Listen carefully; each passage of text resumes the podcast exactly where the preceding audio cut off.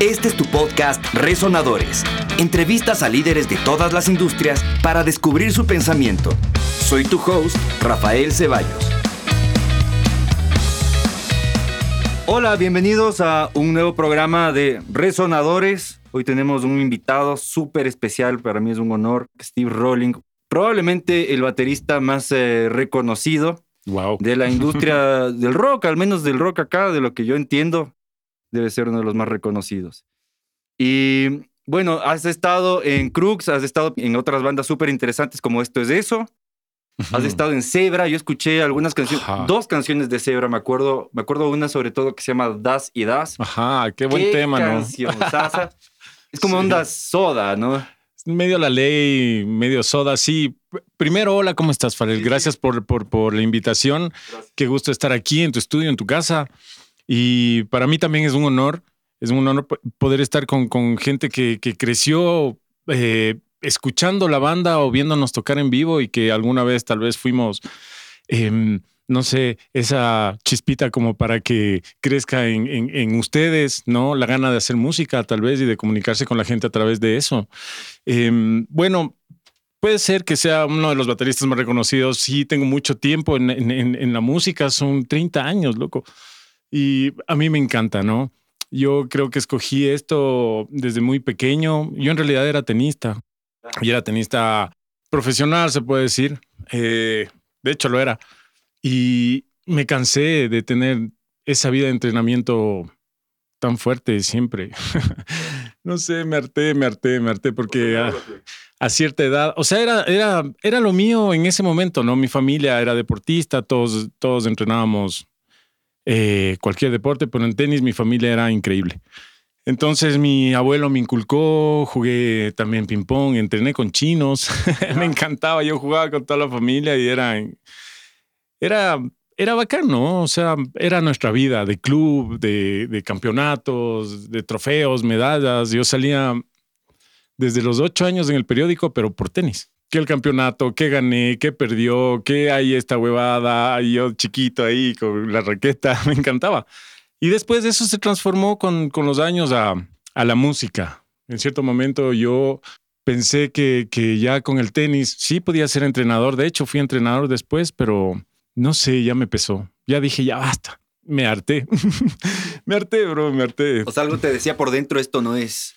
Claro, entonces toda esa energía la, la mandé hacia la música más bien, porque a la edad que yo tenía y en el tenis, es que yo ya no llegaba a tener realmente un reconocimiento, no me interesaba ser tenista, porque quería ser Andrés Gómez, digamos, ¿no? Y si ya no lo logré, ya no iba a seguir. Y ya no seguí. Pero en la música sí lo logré. Pero es súper interesante lo que dices, porque hay un impulso en ti que te mantiene en la música. ¿Por qué no te fuiste a otra cosa? ¿Por qué no te hiciste político, por ejemplo? no, no soy ladrón. Pero bueno, eh, no sé. Como te decía, en ese caso, esa energía se fue a la música y fue creciendo de tal manera que, como dices, en el interior de uno uno sabe, pero no lo dice. O uno quiere, pero no lo dice, pero sabe. Está ahí. Y el, no sé, todo fue bien en, en el transcurso de, de, de, de, de ese proceso de reencontrarme en algo nuevo, ¿no? Y, y poderlo explotar. Y a eso, eh, no sé, hacer que sea mi modo de vida y llegar a ser o estar entre los mejores. Entonces ahí ya no boté la toalla, como lo hice antes, porque ya me pasó la edad. Para el deporte tienes edad, tienes un principio y un final de ley. Yo no quería llegar al final de darme cuenta, decir, oh, creo que esto no ha sido nada. Voté y me fui a la música y eso fue. Y siempre estuve escuchando música. Mientras yo era tenista, igual era el rock, porque yo crecí con mis tíos, ellos son como mis hermanos. Ellos eran más grandes, ¿no? O sea, 10 años más el, menor de ellos. Entonces yo aprendí mucho de ellos, sobre todo en la música. Ellos escuchaban todo el mejor rock de los, de los 70s, de los 80s ya a los 90 ya me metí solo, ¿no? A escuchar lo que es el alternativo que me, me explotó la cabeza y eso era lo que uno quería, estar en Soundgarden tocando, weón. claro, pero, pero siempre estuve como eh, superando mis límites, porque yo me hice solo, en realidad. cuando yo empecé, no es que había la Universidad de San Francisco o había este lugar para estudiar, no había nada, bro, ni siquiera había instrumentos. En este país, no tenías dónde comprar nada, en serio. Casa Brasil creo que había. Puta, pero esos instrumentos chinos no, no daban ni ganas, bro. Entonces así fue, desde, desde un, un periodo de que no había nada, de nada, y simplemente tenías el sueño, ni siquiera tenía la batería, bro. Tenía baterías y los Crux cuando ya iniciamos y ya teníamos que ensayar, nosotros ensayamos en el, en el estudio de los Tercer Mundo en San Rafael, ellos eran nuestros amigos, compañeros de colegio. Entonces ellos nos prestaban los domingos su estudio todo el día, weón. Desde la hora que sea. Entonces pasábamos ahí, jodíamos, la pasamos súper bien, pero pasábamos tocando, tocando, tocando. Pero era porque yo no tenía batería. Por eso necesitábamos estar ahí hasta que ya me dijeron, ya, brother. Déjanos a nosotros también ensayar. no, no, no, sino que ya, cómprate batería. Pues, brother, ¿cómo puedes no tener batería? Yo sí, chucha, sí, pero aguantan, loco, no hay ni, ni dónde comprar. Exacto, ni plata. Ni plata, porque mi familia me dijo, o sea, fueron así ya, esto e, era bien caro, el, tenis, ¿no? Es carísimo. Las raquetas, los zapatos no te duran nada y son zapatos increíbles, marcas. Yo me acuerdo, el bolso donde llevas las 10 raquetas, de Eso es una batería. Tu ropa, claro. ya estaba acostumbrado desde ahí a cargar. Pero entonces, ya me fui. ¿A dónde iba? ¿A dónde, ¿A dónde estábamos yendo? No, estábamos hablando sobre qué es lo que te mantuvo siempre en, la música. O sea, ¿por qué no te descarreaste? Yo estuve, otra cosa? Claro, no sé, porque ya yo creo que ya sentí que era eso. Era eso. Y, y conforme te digo, fui ganando victorias, ¿no? O sea, teniendo victorias eh, creció la confianza en mí, a pesar de que no había de dónde eh, aprender mucho más que ver videos, y decir, ah, sí, creo que es. O, y he oído, obvio, ¿no? He oído escuchar mucha música. Entonces, eh, estuve cinco años en Crux em, sin, ningún, sin ningún conocimiento técnico, sino solo cinco o seis años. oído. A, a pelo, ¿no? Sin técnica como yo creía que era escuchando Rush, escuchando esas bandas increíbles que, que, me inspiraron a ser baterista en realidad. Pero habían cosas que no podía hacer porque no tenía la técnica. Entonces decía, ¿cómo será esa hueva? Hasta que, bueno, empiezo a tomar clases ya, eh, ya porque yo ya necesitaba, ¿no? Yo te hablo en, mi persona. Cada uno dentro de la banda tuvo su experiencia y su nota. Yo em, tuve que tomar clases, ¿no? Saber cómo tomar, cómo coger una baqueta en la mano, cómo hacer que el movimiento sea de dedos en, vez del codo, claro, el brazo. Yo era tenista, pero claro, no era tan así, ¿no? pero como raqueta de tenis, Pero no había técnica, entonces eh, em, tomé clases con dos de los mejores profesores de aquí, que fue Eddie Mejía, quien fue el que hizo este, esta banda de tamborilleros los Tomback. Los Tomback. Él, él, él creó esa banda en realidad con sus alumnos. Yo cuando era alumno de él no había eso. Él tenía los mejores bateristas de alumnos, o sea, los que estaban en las bandas reconocidas en ese momento. El Danilo Arroyo, tremendo baterista, auspiciado por Paiste, él vive en Los Ángeles. Él fue baterista de. Eh, tocó con de la grupa, ¿no? Con el Ibis, así. Entonces, bateros, el de. O sea, todos salieron Daniel más de la misma escuela. Todos teníamos el mismo profesor. Ya. ¿No? Pero eso no hacía que toquemos igual, porque las ideas son, son independientes, ¿no? Claro. Y, y, mejoré un montón. Ahí sí ya pude tener velocidad, control, sonido. Y mi otro profesor, en cambio, eh, eh, Andrés Sebastia, que es un reconocido baterista de acero de aquí, del, de la escena ecuatoriana, eh, el loco me enseñó técnica, pero más aprendí de él leer partitura, ¿no? Muchísimo. Claro que su técnica también me ayudó y entre la del uno y el otro haces la tuya, más los héroes que quieres imitar. Claro. ¿No? Yo siempre quise ser Charlie Alberti. Acá. y ahora quiero ser Stuart Copeland. Fabuloso. Claro. Entonces les estudio. Este, este, toca como híbrido, ¿no? Ajá, sí, porque la técnica de él es como la, la tradicional de jazz, pero, pero él no tiene la baqueta entre aquí, entre los dos dedos, sino acá. Él se inventó esa técnica. Ya, sí, sí, sí. Entonces, Y, y, y, al, no sé, al, meter eh, reggae, porque es reggae lo que él toca con, con el rock y que jazz, hacen. Un poco de jazz. Sí, claro. Reggae jazz También Iron Maiden fue mi, mi- el batero, fue mi profe en, en mi onda, ¿no? O sea, es Ah. estar escuchando, escuchando, escuchando, escuchando. T- porque te metes, te enamoras de alguien y, y quieres ser ese man y, y- y estás, y me pasa hasta ahora, bro. No es que ya digo, ya, yo soy yo. Y más bien. Pero una pregunta, o sea, hay algo que a mí y a muchos nos pasa, porque muy pocos acá lo logran, ujú. De reconocimiento y de tener, de vivir 100% de la tocada del músico original. Porque, pues de covers puedes vivir, Claro, claro. pero el músico Ajá. original es muy, muy jodido. Claro, es jodido. Eh, o sea, llega un punto en el que dices, ok, esto no me está dando guita, necesito hacer algo aparte de, de lo que estoy haciendo con mi proyecto de música original. Entonces Ajá. ya te desvías a hacer otro tipo Porque de ya cosas. te empieza a entrar platita. Claro, y- pa, dej- dejas de hacer Normal. lo tuyo. Normal. Claro, o sea, no ha sido fácil porque ser músico, yo creo que para ser músico sabes, ¿no? Sabes lo que te estoy diciendo. Tienes que ser valiente, bro. Tienes que tener las pelotas a veces de, pedir trabajo todas las semanas de tu vida. ¿Quién puede hacer eso más que un músico? Tienes que tener las, las las pelotas y ser valiente y, y- y luchar por tu sueño hasta que lo consigues, huevón, porque en el tenis no lo logré, pero en la música sí lo logré. En el tenis pudo haber sido más fácil mi vida. Me pude quedar de, pude haberme quedado de entrenador y estar dando clases en cualquier lugar, en cualquier club. Pero no, no, no, aquí vos sabes que ser músico tienes que ir y golpear las puertas todo el tiempo, más aún si vives de la música propia, ¿no?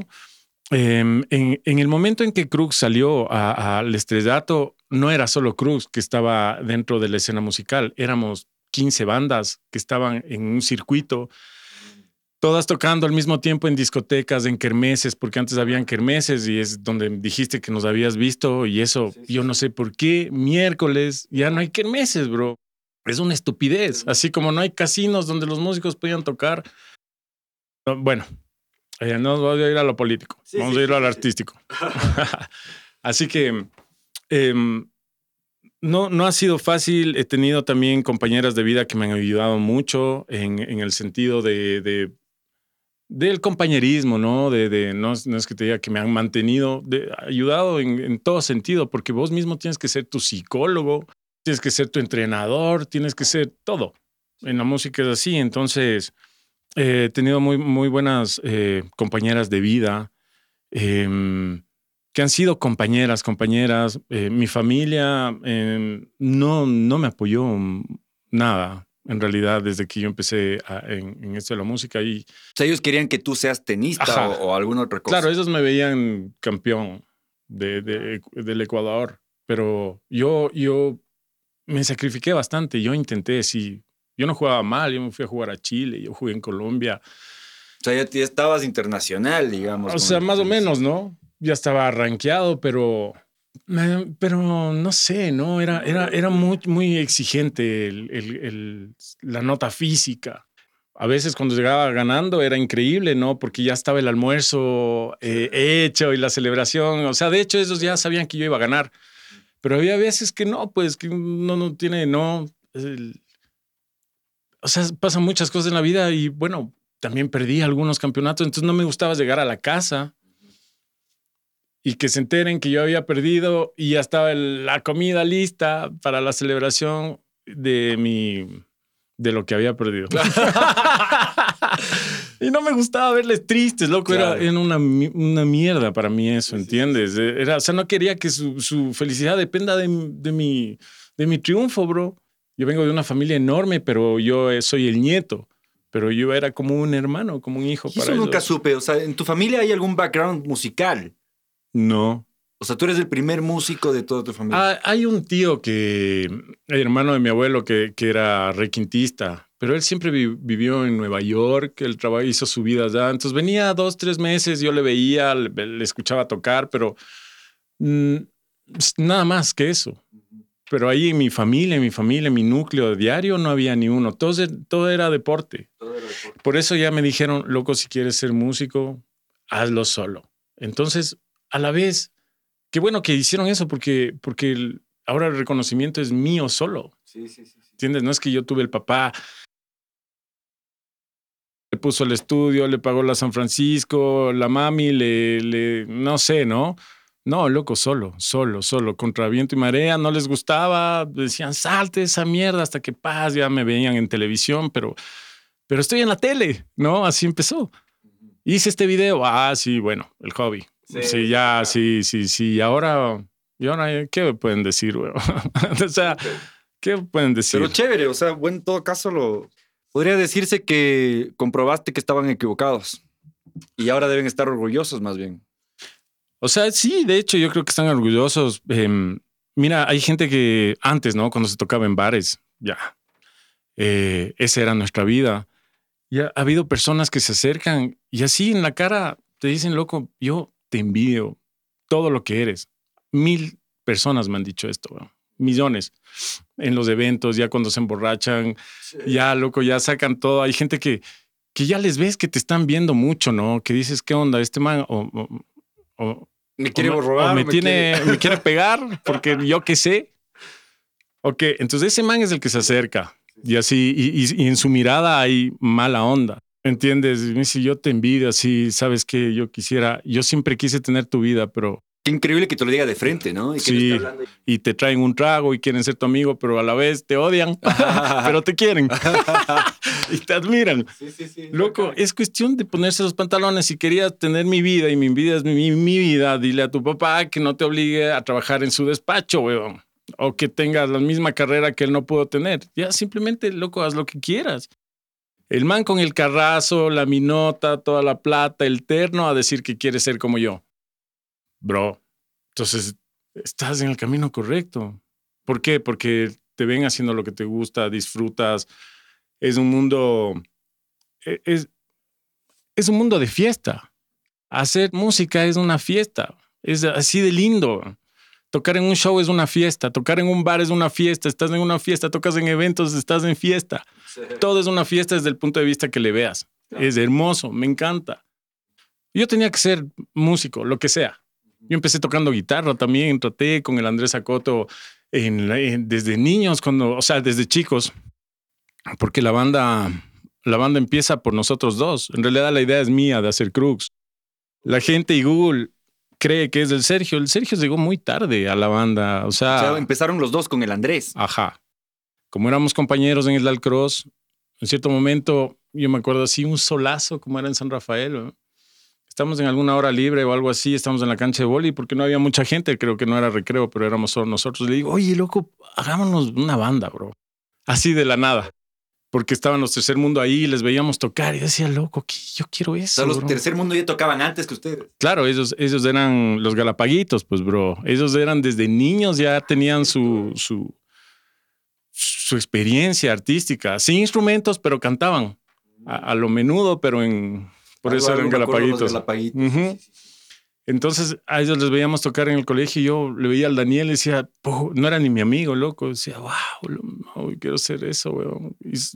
Y, pasó el tiempo, ya nos hicimos amigos de los chicos. Andrés dijo que de una, que nos hagábamos músicos. Entonces ya nos empezamos a llevar con ellos y habían las guitarreadas y estaba en la época del Juan Fernando Velasco, pues, y, todos cantaban y todos eran increíbles. Entonces aprendíamos de ellos, ¿no? Y, yo eh, también aprendí a tocar guitarra y todo, pero no me llamaba mucho como la batería. Entonces el Daniel me enseñó un par de cosas, el man tampoco, el man también fue alumno del, del profe que te digo, entonces él lo, que, lo poco que sabía me enseñaba así, me decía, loco, hay este ejercicio, como hay el paradidle y así, ¿qué? ¿No?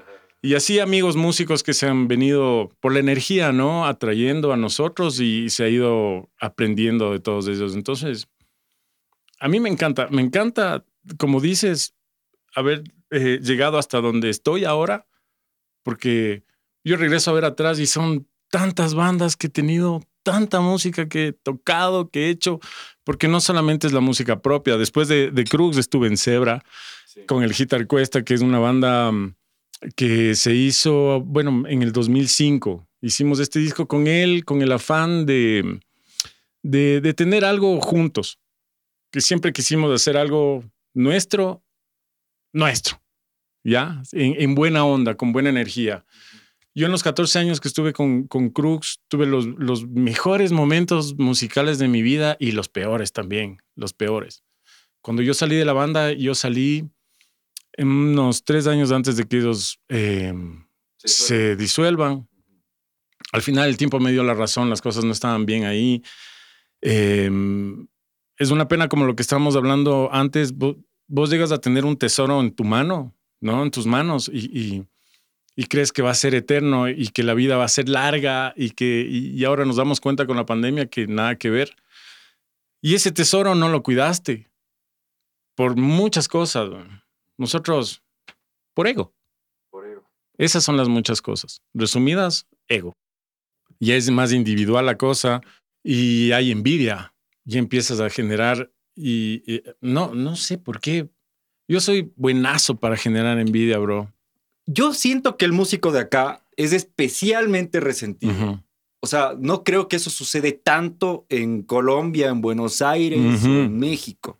¿Por qué, es, ¿Por qué es eso? Yo creo, yo lo he pensado mucho, ¿no? Em, yo creo que es por la desigualdad de condiciones que tiene el músico en este país. Aparte de que no hay industria, entonces no, no hay algo que realmente, una base sólida que digas, oh, me siento, me siento bien parado aquí como músico. No, y son desigualdades en el sentido que, por ejemplo, eh, cuando a tu amigo le sale una tocada en un bar y tú no, dices que verga, ¿no es cierto? Pero si todos tuviéramos una tocada en un bar, sería bacán. Ninguno envidia a nadie, porque tu pana está, no está ganando más plata que tú, o, más atención que tú, o más oportunidades que tú. Si todos tuviéramos un seguro social, eh, como músicos, no habría tanta envidia entre músicos. Te apuesto, weón. Te apuesto que es así. Yo le veo desde, es una cosa bien, bien de adentro, bien, no sé, bien, bien de raíz, de raíz, de, de, de, de sangre, de, de, raza. ¿Tú crees que es una cuestión incluso de, por haber sido indígenas y maltratados? ¿Tenemos algo de eso? Claro, si la gente dice mande, weón. Yo cuando mi hija niña viene y me dijo un día mande, le dije, ¿qué? Mande, weón. Aquí no hay patrones, le dije, aquí eres vos igual que todos, mande, ¿de dónde sacas eso? No, mi, la profesora les enseñó a decir que cuando les damen, no, ella, ellos contesten con mande. Le dije, prohibido, vale, lo que diga la profe no existe. Y ella me hizo caso, ella no, no mande, aquí no hay nadie superior a nadie, no eres empleado de nadie. Desde niño ya te meten esa huevada. Entonces te sientes que inferior, mande, patrón, mande, mande, loco, ¿cómo va a decir mande, weón? ¿Mande qué? Mándeme. Mira, yo, estaba haciendo un, piloto con, con Toteneira, que es un artistaza, con mi compadre. Y estábamos haciendo un piloto que se llama el programa Cultura sin Control, ¿no? El, el nombre en sí lo dice todo. Porque no hay control aquí en el sentido cultural, artístico, de nada. El programa trata de dar entrevistas y de dar espacios a los artistas que están en el subsuelo, en el sentido de no darse a conocer o no poder darse a conocer. ¿Por qué? Porque las emisoras y la televisión ya están amarrados. Aquí no hay nadie más que Juan Fernando Velasco o JJ, cuando en realidad hay un montón de gente que hace cosas increíbles, mejores músicos que uno, estudiados, etcétera, etcétera. Entonces, en todos los géneros. Y no solo estamos hablando de lo musical. El pintor, el artista plástico, el que saque un libro. Si en mi familia tengo un montón de gente que escribe libros, no, nadie les cacha bien. ¿Cómo es posible? ¿Sí o no? El, en, en, todo sentido, los, los escultores. No, no solo es Guayasamín, Ecuador, weón. Entonces hemos estado haciendo entrevistas a todas estas personas. Justamente por eso yo te mencionaba al inicio eh, Zebra y digo, ¿por qué esto no pegó? ¿Sabes por qué no pegó? No pegó porque era en la época que también Crux estaba y Crux tenía amarrado todo y nosotros éramos ex Crux. Entonces, eh, no podíamos entrar en un terreno donde no nos dejaban porque no podíamos igualarnos ni superarle. ¿Cómo no pegó? Porque ya estaban las emisoras pagadas para que suene la banda Rey. Y yo fui parte de esa banda. Yo te digo porque yo sé. Porque yo sé cómo se movían las cosas, ¿entiendes? Todo es un negocio. Y yo no podía entrar y romper ese negocio porque era yo. Necesitaba más plata que ellos para poder ser un éxito. En ese momento entramos a competir con Crux, bro. ¿Cachas lo que fue eso? Y que tú crees que no les dio miedo. a yo no hablo de los Krugs en sí, al, al, equipo, porque Krugs era una empresa. ¿Crees que a la empresa no le dio miedo? Había gente de radio dentro de esa empresa, gente que le encantaba esa banda, gente que iba a los shows con nosotros en la misma van, ¿entiendes? Gente que, que, que están ahora en los canales de televisión, los ves en los noticieros, todos ellos. Bro.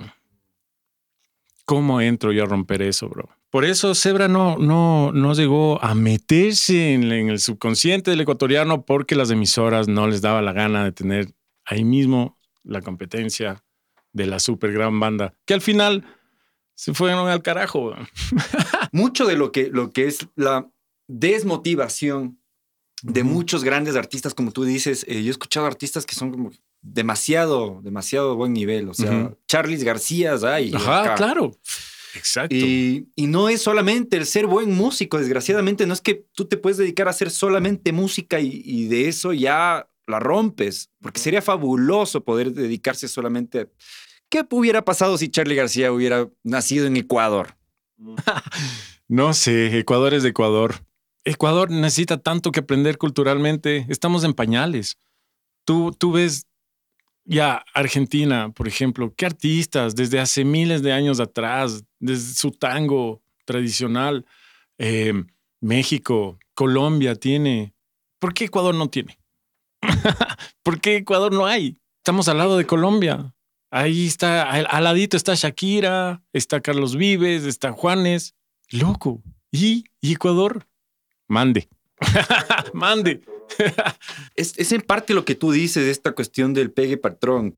Y también es el tipo de, de cosas que consumimos son cosas fáciles, de, de placer instantáneo, porque estamos tan, quizás como cultura, adoloridos y lo único que queremos es un aliciente rápido, el trago y la chicha. Exacto. Y el meneíto del bote. Desde, claro, desde toda la vida te inculcaron eso. Entonces tú te vas a Buenos Aires, loco.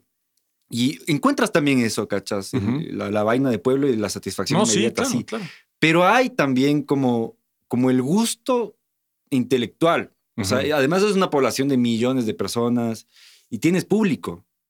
Crear ese público acá en Ecuador es cosa seria, brother, porque no te paran bola. Entonces, el señor del bus no le interesa escucharte, que es nuestro pueblo no es un pueblo oculto. Y creo que no le interesa ser un pueblo oculto tampoco. Es como un pueblo que está enfocado en la supervivencia. ¿Cómo, cómo hacemos para cambiar esto? Porque deberíamos ser una potencia cultural. Claro. Pero no, hay, no hay público. Tenemos el patrimonio de Quito, patrimonio cultural y de cultura. Yo o sea, es el nombre nomás lo que hay ahí. Que son cuatro paredes, es más cultura que la verdadera cultura que se tiene, que se genera. Nosotros generamos cultura todos los días, como músicos. Los pintores están generando cultura, pero sin embargo, a veces digo, ¿para qué existe la Casa de la Cultura?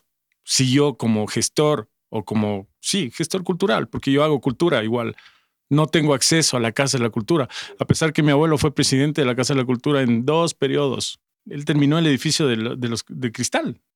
Y yo siempre estuve en todo, en esos ocho años que mi abuelo fue presidente de ahí, estuve en todas las cosas culturales. Como él era un tipo culto, escribía para el comercio, escribió ni sé cuántos libros. Mi abuelo era profesor de universidad, decano. Entonces él siempre estaba metido en la cultura. Y cuando fue eh, presidente de la Casa de la Cultura, yo estuve en, todo lo que había ahí. Venían grupos folclóricos, los mejores de Latinoamérica, los vi en vivo la danza de Moscú, el ballet chino, yo qué sé, todas esas notas, yo estaba metido en en ese mundo cultural, porque y me encantaba, loco, porque me llevaba todo mi abuelo. Entonces me encantaba estar en todos los teatros de ahí, entrábamos obviamente gratis, éramos la familia, el, el de ley tenía que estar ahí como presidente de la Casa de la Cultura. Él fue invitado y condecorado con, por muchos gobiernos. Él, tiene el Eugenio Espejo también, mi abuelo. Entonces, siempre al estar así, tan, tan cerca de la cultura, yo también, yo estaba en exposiciones de, de, de artistas nacionales e internacionales increíbles. Ahí sí se estaba dando arte y cultura, ¿no? O sea, sí había un movimiento más fácil, se puede decir, pero en cierto momento pararon las bandas de tocar Se separaron todas las bandas, ya no hay bandas. En cierto momento ya no hay exposiciones como antes. Eh, las escuelas de danza, de baile, deberían haber más. ¿Por qué solo hay una? Porque hay una que es la enemiga de la otra escuela. Dos escuelas que se odian. Entonces la una se cree mejor porque fue a Rusia y la otra a Londres. Ya, y los demás que estamos haciendo arte solo tienen oportunidad de esos manes. Y, o sea, el Ministerio de Cultura, en vez de estar dando ese triste premio, ¿no? De a las, a, las bandas, yo no sé, yo no sé cómo puede existir esto tantos años, ¿no? De, de hacer un concurso, los fondos concursables son, y meter a alguien ahí, ves, por eso, por eso se odian entre músicos, porque entran cinco de dos mil. Entonces el que entró se cree el rey y el que no entró le odia porque entró. ¿De qué sirven esos tristes fondos? Están separando al arte te están haciendo enemigos entre todos. Cojan esos fondos y multipliquen para que todos tengamos acceso a eso. ¿No? ¿Cómo? ¿Cómo podrías hacer que se multiplique? ¿Por qué no hacen festivales? Esa es la manera de culturizar a nuestra gente. Haciendo festivales, montando carpas, haciendo kermeses, viendo a la gente haciendo danza en la calle, viendo a la gente tocando en la calle. Eso, justamente. ¿Cómo más haces arte? más bien es un impedimento. Algo, algo vi alguna vez que incluso a los, a los músicos de estos callejeros ya no les dejaban tocar. En... No, los metropolitanos ya no te dejan hacer nada. Yo que tocaba en la zona, digamos, en, lugares como en el Q, ¿no? Ese, en el barbecue, que eran los lugares más aniñados, no podíamos tocar. podíamos tocar hasta las 11 de la noche. ¿Cachas? Y de ahí ya no puedes tocar más. Entonces, si es que yo tengo dos contratos de esa noche, solo puedo ir a uno porque podías tocar hasta las 11 de la noche. ¿Por qué contra el arte? O sea, son tan tontos, ¿no? Que están, eso, eso es desculturizar, que ahora les, a veces les estorba oír música en vivo. Hay gente que les estorba, que no soporta. Seguro ese man que le estorba quería ser músico, bro. Me has, dado una nueva, una nueva perspectiva, no lo había visto desde esa manera. Alguna vez tuve oportunidad de viajar, a, bueno, obviamente a Buenos Aires y también estuve un rato en Londres. Y en los metros hay sitios que son específicos para que toquen ah, músicos y son músicos de increíbles, sí, increíbles, increíbles. Y además hay un concurso entre ellos, o sea, es un concurso para ganarte ciertos sitios, pero hay tantos sitios que no, no hay como que esta rivalidad que tú dices, porque tienes en cada parada, que hay cientos de paradas, claro. un sitio donde pasan miles de gentes a diario. ¿Qué es ese sitio? Es una oportunidad. Es una oportunidad. Y ganan buen billete, ¿verdad? Porque les ves bien vestidos, hasta llegan en carro al metro. Sí, sí, sí. Y como pasa tanta gente, te ponen un montón de plata cuando estás tocando. Acá te ven bien vestido haciendo música y te mandan a la casa, bro. Tienes que estar en trapos para, ah. ver, para ver si te dan 10 centavos, bro. O no. Es, es esa mentalidad deformada que tenemos. Entonces, quizás solamente de implementar un sistema, de organizar a, la cultura, ¿cachas? Y ponerle sitios de tráfico donde puedan exponerse. Y de esa manera se va generando cultura. Hay gente que está en las Naciones Unidas tratando de hacer algo porque son artistas y te sacan, weón. Entonces la, gente que va por la calle ya no escucha nada. ¿Qué oyes? Lo, lo que, la música del centro comercial o la del bus o la del taxista, o la tuya.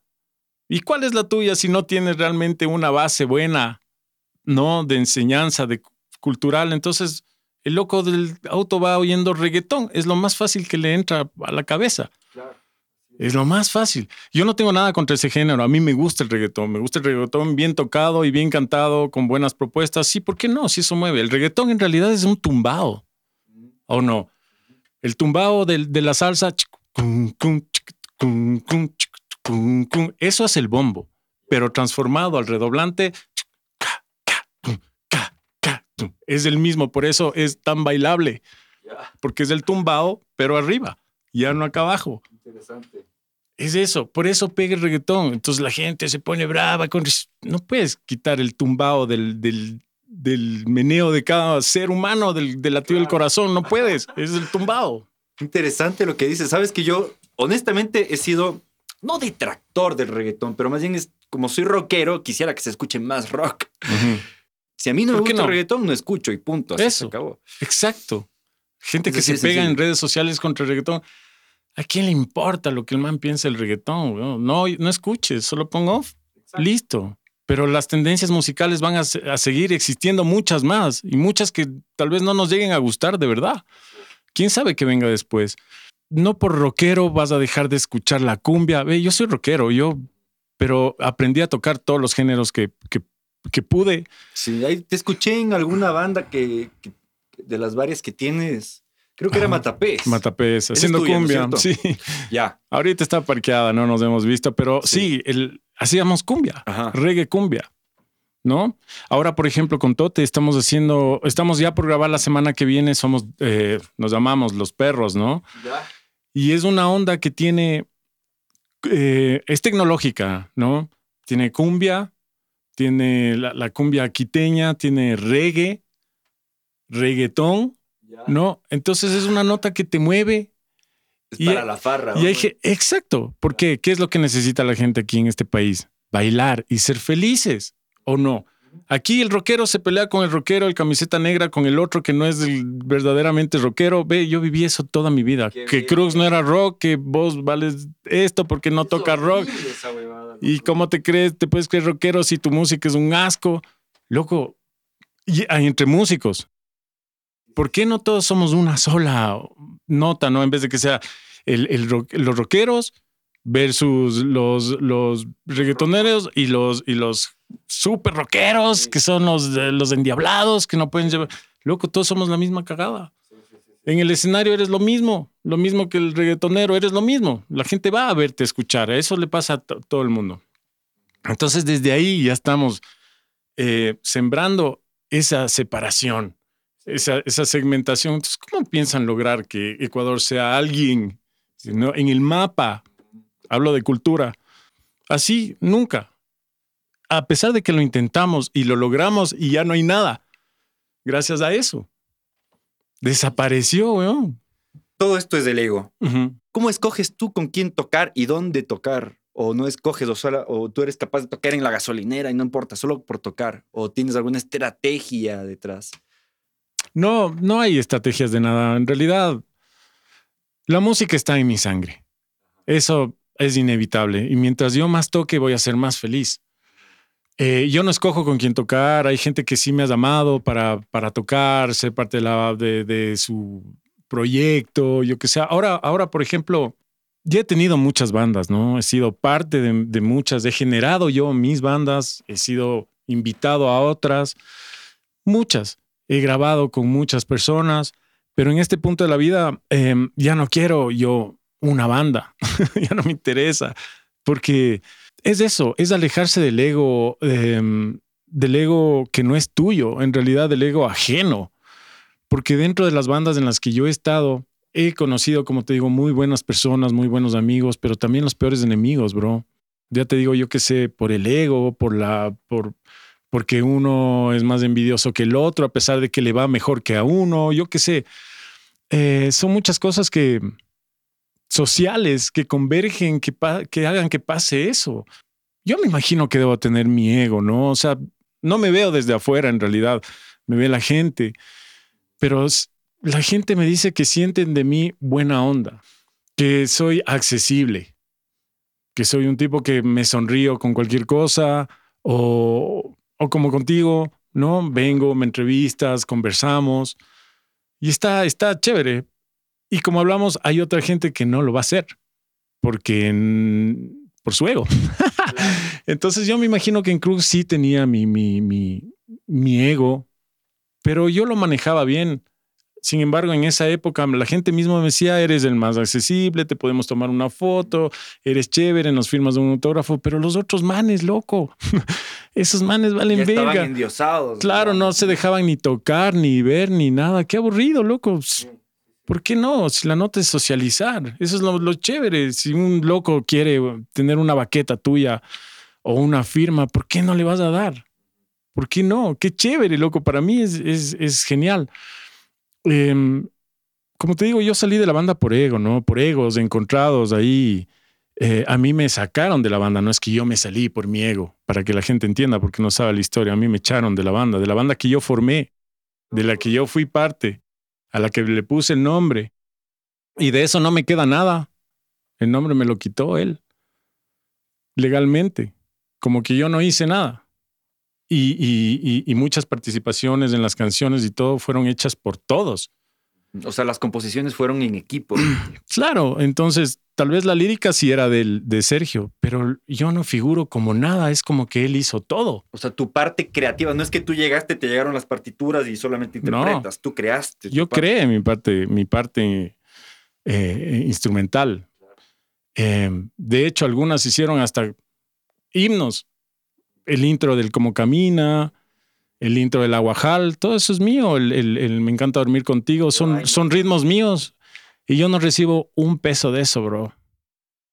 Todos se agarraron, ¿no? Es más, no, no estoy aquí para denunciar nada, pero quiero que sepan más o menos que, que las cosas fueron así. A mí me auspició Pearl, me auspició Sabian, y yo no pude sacar mis cosas nuevas que me llegaron, bro, del estudio cuando me echaron. Ellos se quedaron con mis cosas, bro. Se quedaron con mis auspicios. Entonces, ves el, tipo de ego que existe, ¿no? Claro, esos después, yo echado de la, de la, de la banda. O sea, la gente de Pearl y Sabian hablaban conmigo para ver mis requerimientos y terminan ellos quedándose con mis, con mis instrumentos, brother. No me dejaron sacar, cacha. Y eso salían en las publicidades de, de en la, porque antes habían muchos almacenes de música, mucho más que ahora, encontradas almacenes en todas partes. Salía Crux, la cara de los cuatro, ellos. Crux usa Pearl, loco. Y en la foto no está el baterista.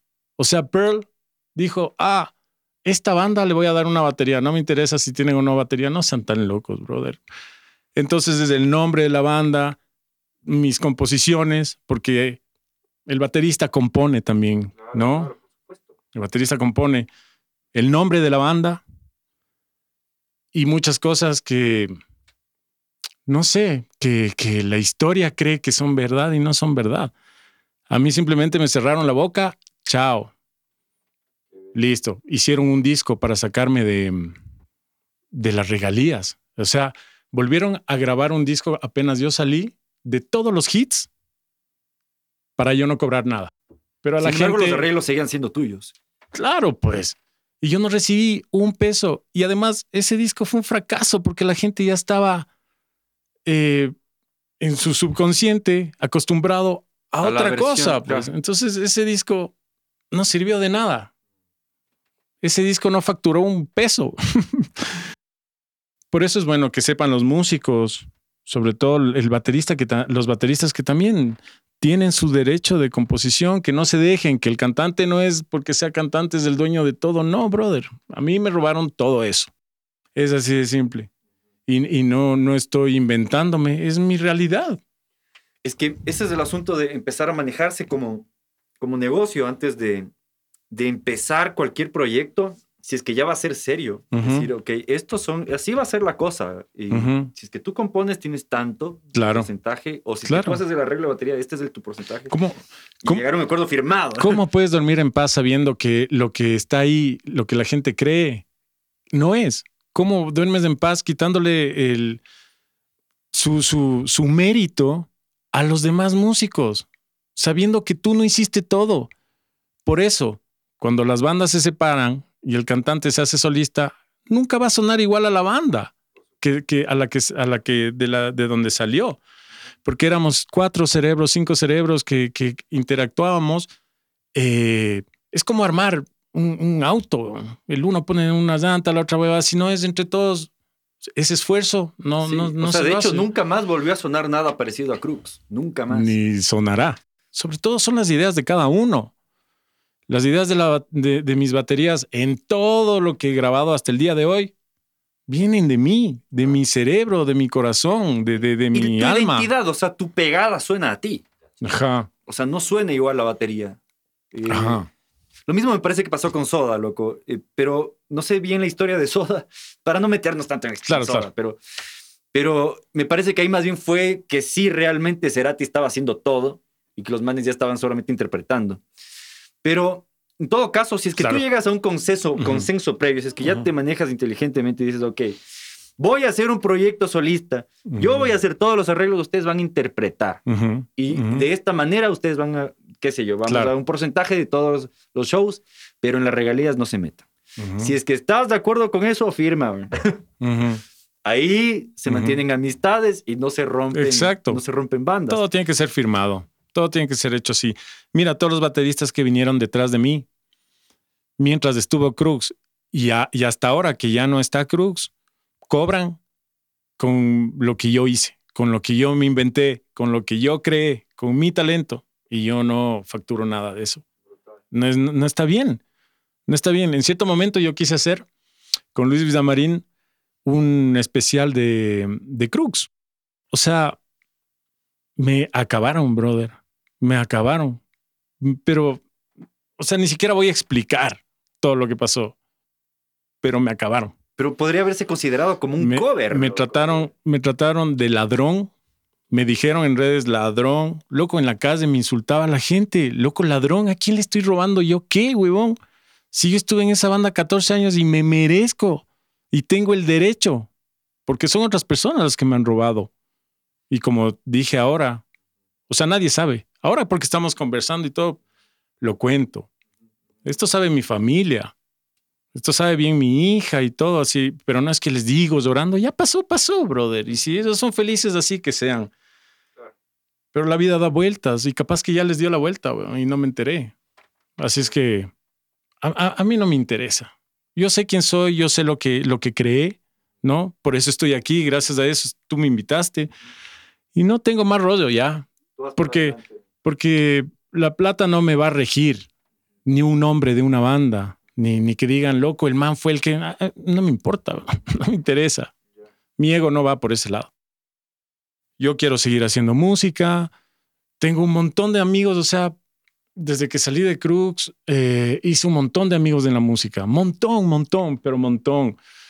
Eh, soy muy sociable y me invitan a tocar y claro, y son artistas reconocidos, ¿no? Son excelentes. Como te digo, me han llamado bandas en las que les he dicho que no me interesa realmente ser parte de la banda. Si quieres, yo grabo, pero volver a, a- a ver si la banda triunfa y esa huevada, no, no, ya no me interesa para nada, bro. O sea, ahorita estás nada. más como músico de sesión, Sí, estoy grabando, dando clases. toco con mis amigos, doy clases, sí. Es- si hay trabajo, trabajamos en eh, tocando en vivo, eh, en eventos, porque se toca en eventos que el- en, la- en el cumpleaños en la casa de ni sé quién hacen la super fiesta.